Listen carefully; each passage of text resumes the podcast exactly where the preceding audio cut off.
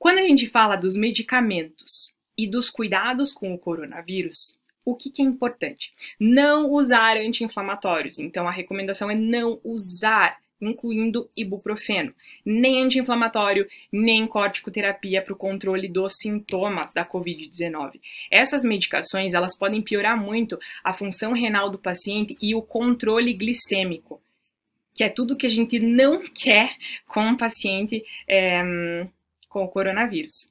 E até o momento, mesmo jeito que a vitamina D, quando a gente fala que até o momento não tem os estudos, não tem nada cientificamente comprovado, não tem recomendação para o uso da hidroxicloroquina. Perfeito? Essas são as recomendações e os cuidados do coronavírus. Não custa reforçar lavar as mãos adequadamente com o sabão, usar o álcool em gel, cobrir o nariz ou a boca no momento de tosse, evitar as aglomerações, manter os ambientes bem ventilados, não compartilhar os objetos pessoais e, importante, prestar atenção nas superfícies. Ter esse cuidado maior. Então, essas são as recomendações, os medicamentos.